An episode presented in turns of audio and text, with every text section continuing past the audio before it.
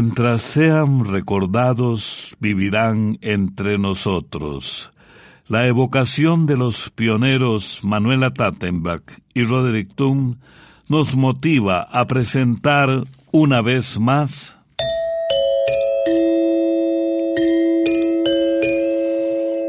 Oigamos la respuesta, un programa del Instituto Centroamericano de Extensión de la Cultura que ya cumplió 58 años. Con nuestro lema, comprender lo comprensible es un derecho humano. En el programa de hoy sabremos qué abono se puede usar para el árbol de Marañón. Hoy vamos a comentar sobre la vida de la reina Isabel II. Nos preguntan qué es la pancreatitis y cuáles son sus síntomas. Enviamos un abrazo solidario y de agradecimiento a todos nuestros amigos y amigas a lo largo de América y el mundo que nos acompañan cada día con este espacio. Volamos con la imaginación a Somotillo, Chinandega, Nicaragua, e iniciamos nuestro programa allá donde vive René Carvajal Ruiz, quien pregunta, ¿qué abono puedo usar para el árbol de Marañón? Oigamos la respuesta. El marañón es un árbol nativo de Sudamérica que actualmente se cultiva en muchos países de nuestras tierras. La altura ideal para sembrarlo es desde el nivel del mar hasta 400 metros sobre el nivel del mar. El marañón necesita mucho sol para dar frutos y de cuatro a seis meses de sequía para que tenga una adecuada floración y fructificación. Los vientos afectan la polinización, por lo que debe sembrarse donde no peguen vientos o de lo contrario, sembrar tapavientos. Este árbol, el marañón, se adapta a una gran variedad de suelos siempre y cuando tengan un buen drenaje. En cuanto a la fertilización, vamos a decirle que ésta debe iniciarse en el momento de la siembra.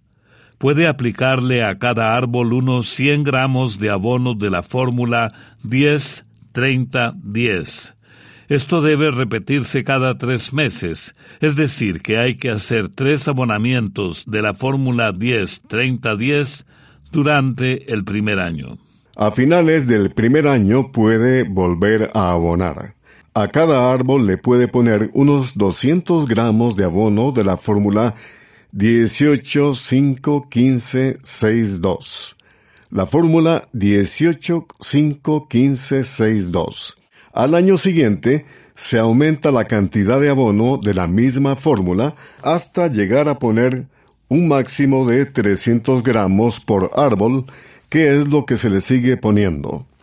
Para poner el abono puede hacer cuatro hoyos alrededor del árbol, bajo la gotera, de unos 5 centímetros de profundidad.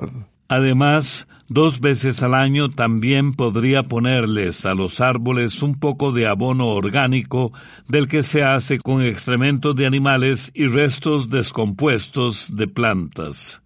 También es conveniente ir podando el árbol conforme vaya creciendo para irle dando forma. Se le deben cortar las ramas que se encuentren hasta un metro del suelo aproximadamente. Por lo general, esas podas se hacen cuando los árboles de marañón tienen de dos a tres años de edad. Del cuarto año en adelante también se deben podar los retoños y todas las ramas muertas que tenga el árbol. Si el árbol tiene alrededor otros árboles que le hagan sombra, también se deben podar para que el árbol de marañón reciba una buena cantidad de luz para que se desarrolle mejor y dé una buena cantidad de frutos. De lunes a sábado y a través de diferentes medios de comunicación les transmitimos Oigamos la Respuesta. ¿Por qué algunos documentos o libros que están en PDF ocupan más espacio que otros en una memoria? ¿Qué significa PDF? ¿Por qué un documento en PDF no se puede modificar? Son las preguntas que nos ha hecho llegar un estimado oyente desde Tecolostote, Nicaragua. Escuchemos la respuesta. PDF son las iniciales de Portable Document Format, que en español quiere decir formato de documento portátil. Es un formato que sirve para guardar diferentes documentos digitales desde imágenes, libros de texto, cartas y mucho más, y abrirlos en nuestras computadoras y también en los teléfonos celulares. Así como hay metros para medir distancias o kilos para medir pesos, los archivos en PDF tienen, por así decirlo, un peso que mide la cantidad de datos que tiene ese archivo. Algunos archivos contienen tanta información que se dice que son pesados y que llegan a ocupar mucha memoria de un celular o de una computadora. Imagínese que un formato en PDF permite almacenar o guardar en un solo archivo libros de cientos de páginas o revistas que pueden ser consultadas en páginas de Internet, fotografías de alta calidad y mucho más. Los archivos PDF sí se pueden editar, pero se necesita tener programas especializados en la computadora que muchas veces requieren de un pago para poder usarlos. Sin embargo, la mayoría del tiempo no es necesario modificarlos. Para terminar, le contamos que estos archivos en PDF solo se pueden abrir con ciertos programas que sí son gratuitos y que se pueden usar tanto en computadoras como en teléfonos. Es más, las preguntas que llegan al ICQ por medios electrónicos como el WhatsApp, el correo electrónico y el Facebook se responden con archivos en PDF y por esto es necesario tener instalado en nuestros celulares y computadoras programas o aplicaciones que sirvan para abrir esos documentos como el llamado Adobe Acrobat, entre otros. Con gran satisfacción seguimos programando para ustedes música de nuestros países centroamericanos. Vamos a escuchar con el grupo Puras Mujeres de Honduras, Yo Soy Una.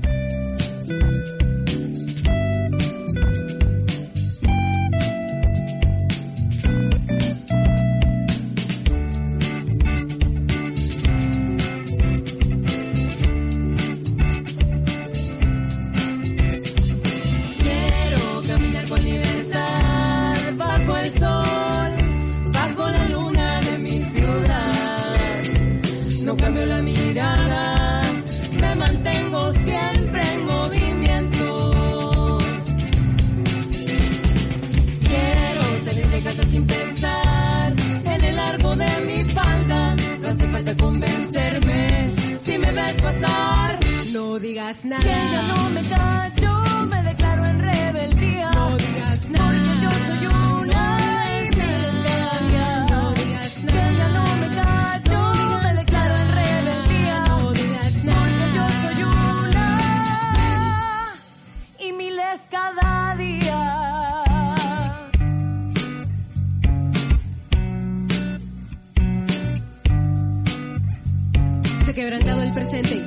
quiero escuchar lo que decís que es poesía para cortejar hoy. Tu mente morbosa me acosa, tu palabra es tan sosa. Ves por la calle, me gritas preciosa. Mientras vos te encerras en tu virilidad, yo me vuelvo poderosa. Ven, te muestro mi experiencia reafirmando mi presencia. Las calles de esta ciudad, esta es mi esencia. Con vos no tengo paciencia no te tolero. Y si quiero me altero, te enfrento sin miedo. Tenés que comprender hacer, florecer, poder romper con el deber ser. No quiero tu mirada ni tu respiración, no quiero tu saludo con doble intención, no quiero tu mirada ni tu respiración, no quiero tu saludo con doble intención, no quiero tener miedo. Este también es mi lugar.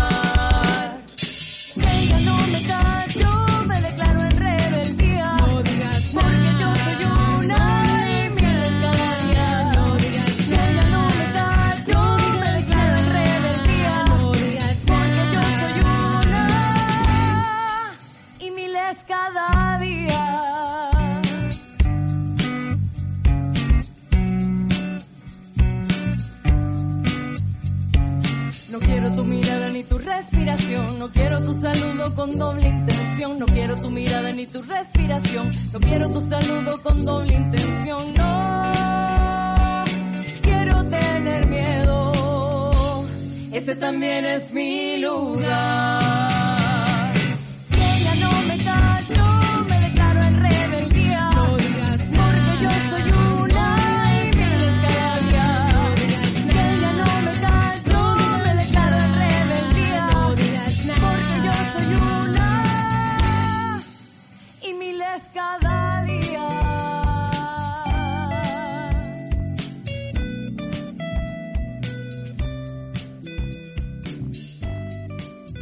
Envíenos sus preguntas al apartado 2948-1000 San José, Costa Rica. También nos puede contactar al correo electrónico isq.org o encuéntrenos en Facebook como Oigamos la Respuesta. El señor Maynor Díaz envió un mensaje desde Nueva Segovia, Nicaragua, y consulta.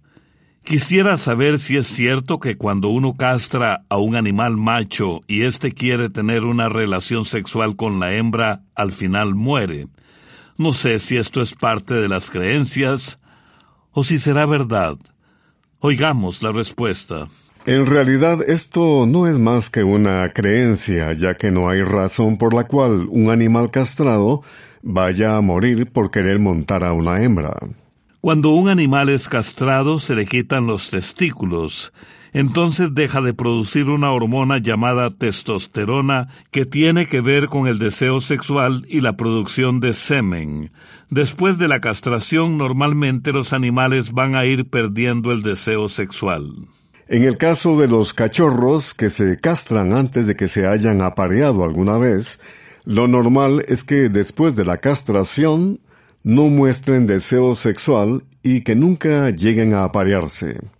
En el caso de los perros que se castran siendo adultos, que ya habían tenido relaciones sexuales, puede suceder que el perro siga mostrando interés sexual por algún tiempo y sí podría aparearse. Lo normal es que a las pocas semanas de la castración el perro ya no tenga erecciones o tenga muy pocas. Aunque hay casos en que sí siguen teniendo erecciones. Estos casos no son comunes, pero tampoco son imposibles. Estos perros pueden querer tratar de montar a cualquier perra que se encuentren. También puede darse el caso de perros que buscan a la hembra, juguetean con ella, pero no tienen erección ni pueden penetrarla. En otras palabras, a estos machos les queda el deseo, pero no pueden llegar a consumar el acto sexual. Saludos amigos de América y el mundo, nos complace acompañarles en el espacio Oigamos la Respuesta.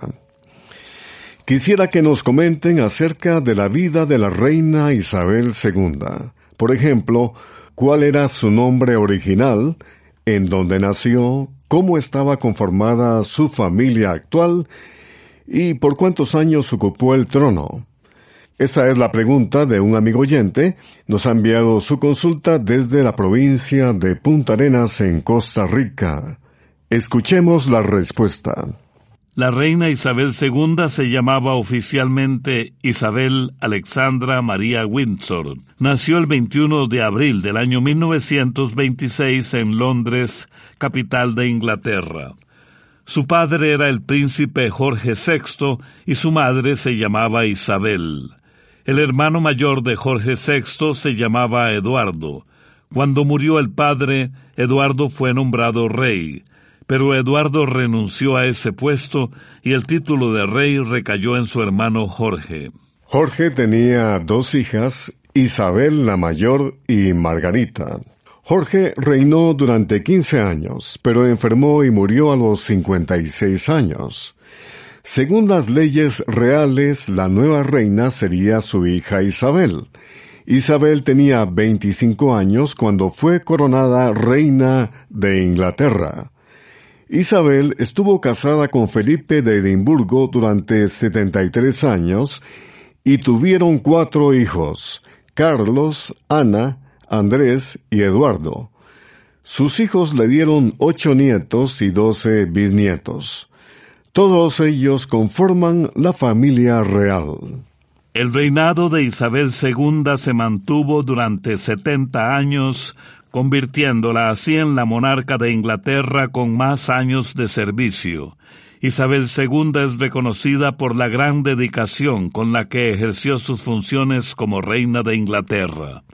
Entre los muchos personajes que conoció durante su tiempo como monarca están políticos, militares, artistas, monarcas y científicos. Algunos de los políticos que conoció la reina Isabel fueron Winston Churchill, Margaret Thatcher, John F. Kennedy, Ronald Reagan y Bill Clinton.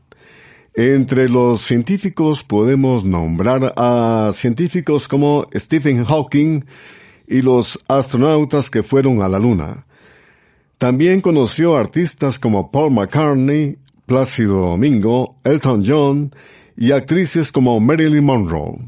La reina Isabel II falleció el pasado 8 de septiembre del 2022 en el castillo de Balmoral, en Escocia. Luego, el cuerpo fue llevado hasta el Palacio de Buckingham en Londres. El 14 de septiembre, el ataúd fue trasladado hasta el Palacio de Westminster, donde el público pudo ir y rendir tributo a la reina. Finalmente, el lunes 19 de septiembre se celebró el funeral en la abadía de Westminster. Cuando terminó la ceremonia, los restos de la reina se trasladaron hasta el castillo de Windsor, donde fue enterrada junto a la bóveda de su esposo Felipe de Edimburgo. Recuerde que ya está a la venta el almanaque Escuela para Todos del año 2023. Adquiéralo cuanto antes, que está muy bueno. El señor Harley Rojas Salazar nos envía la siguiente pregunta desde Punta Arenas, en Costa Rica. ¿Qué trucos caseros hay para eliminar el óxido del metal? Oigamos la respuesta.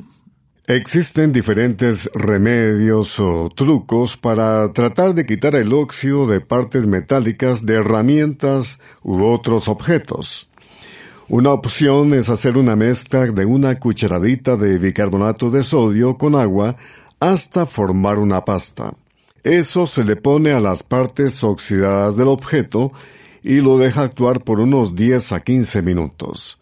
Después se frota con la ayuda de un trapo o pedazo de tela hasta tratar de arrancar las partes oxidadas. Una vez que se quitó el óxido, se sugiere limpiar muy bien la superficie y proceder a untarle con una tela un poco de aceite WD-40 que sirve para proteger las partes metálicas y evitar que vuelvan a oxidarse. Otro método que se recomienda es sumergir las piezas metálicas en vinagre puro por siete días en un recipiente cerrado. Una vez transcurrido esos siete días, se saca la pieza y se lava. Al parecer la acidez del vinagre hace que las partes oxidadas se suelten más fácilmente de las piezas metálicas. Algunas personas recomiendan utilizar una lija suave o de grano fino y pulir suavemente sobre las partes con óxido para quitarlo. Otra opción que algunas personas recomiendan es humedecer el metal, untarle sal en toda la superficie oxidada, dejar la pieza con la sal por dos horas y pasado ese tiempo sumergir la pieza metálica en jugo puro de limón por unos minutos. Por último, se frota bien con una tela. En nuestra ruta musical nos trasladamos a México para escuchar la voz de Lalo Mora y su historia de soledad frente al mar. Escuchemos Playa Sola.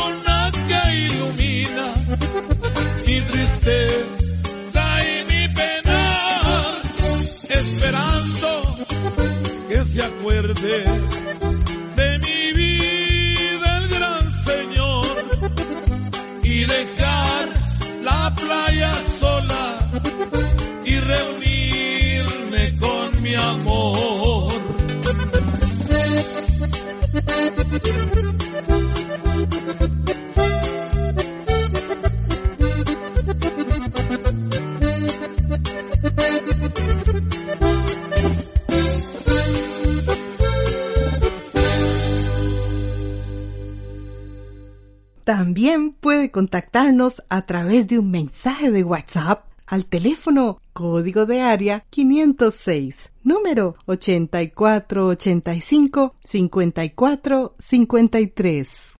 Aquí estamos de nuevo con ustedes, estimados amigos y amigas, y tenemos la siguiente pregunta. Nos la hace nuestra oyente, doña Lilian Vargas Vargas, desde Zarcero, Alajuela, Costa Rica. Nos pregunta, ¿qué hacer en caso de pancreatitis? Escuchemos la respuesta. En caso de una pancreatitis, lo recomendable es ir al hospital lo antes posible, pues hay dos clases de pancreatitis y ambas son graves. La pancreatitis es una inflamación o hinchazón del páncreas, que es un órgano encargado de fabricar sustancias que ayudan al cuerpo a procesar el azúcar de los alimentos y a digerirlos de mejor manera. La inflamación del páncreas se debe a que las enzimas o jugos digestivos que produce se activan dentro del mismo páncreas y hacen que ese órgano se inflame. Los síntomas de una pancreatitis son dolor intenso en la parte alta de la panza o abdomen que se siente hasta la espalda, fiebre o calentura, pulso acelerado, náuseas y vómitos. La primera clase de pancreatitis es la aguda que aparece de pronto y puede durar unos días o varias semanas. En algunos casos leves se cura con una alimentación especial y reposo, pero generalmente las personas tienen que ser hospitalizadas para que les pongan suero en la vena hasta que se sientan mejor y no tengan dolor. Si la inflamación continúa, el páncreas puede dañarse hasta convertirse en una pancreatitis crónica, que es cuando hay un daño permanente en el páncreas que provoca que ese órgano no trabaje bien. Una de las señales de la pancreatitis crónica son las heces de un color claro, muy mal olor y con gotitas de aceite. Además, el páncreas, al dejar de mandar jugos digestivos a los intestinos, el cuerpo no puede digerir los alimentos y la persona se desnutre y baja de peso. Por otra parte, el páncreas deja de producir insulina, que es la sustancia que permite que el azúcar sea aprovechado por el cuerpo. Entonces, ese azúcar se acumula en la sangre y se produce diabetes o azúcar en la sangre. Otro síntoma es el dolor en la parte de arriba de la panza que continúa después de que la persona come. Lastimosamente, la pancreatitis crónica no tiene cura y empeora con el tiempo. Hasta puede poner en riesgo la vida de la persona. Algunas de las complicaciones de la pancreatitis crónica son la acumulación de líquidos y desechos en el páncreas que pueden provocar una infección, los cambios químicos en el cuerpo que afectan el funcionamiento de los pulmones y también se podría producir un cáncer en el páncreas. Para terminar, le diremos que la mejor manera de prevenir una pancreatitis consiste en no comer demasiado, evitar las comidas muy grasosas, las bebidas alcohólicas y no fumar. También hay que ponerles atención a las señales o síntomas que le dijimos antes y si tiene malestares en el estómago y diarreas frecuentes con mal olor, conviene consultar con su doctor.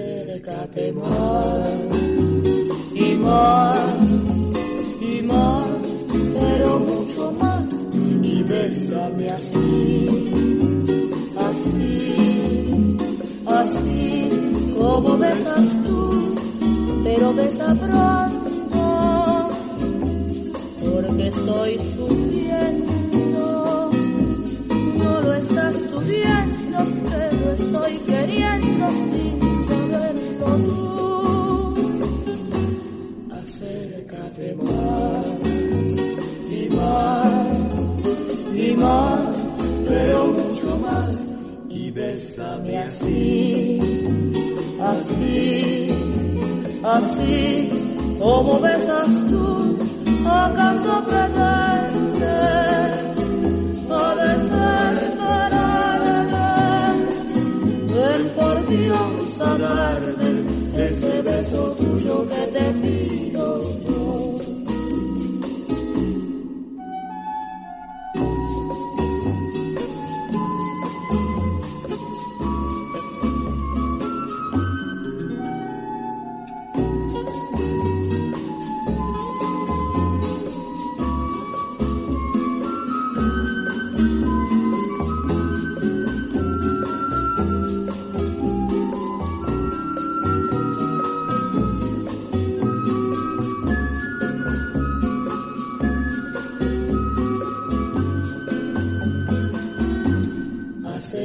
Acércate más y más y más, pero mucho más y bésame así, así, así como besas tú, acaso pretendes a desesperarme, ven por Dios a darme ese beso tuyo que te pido yo.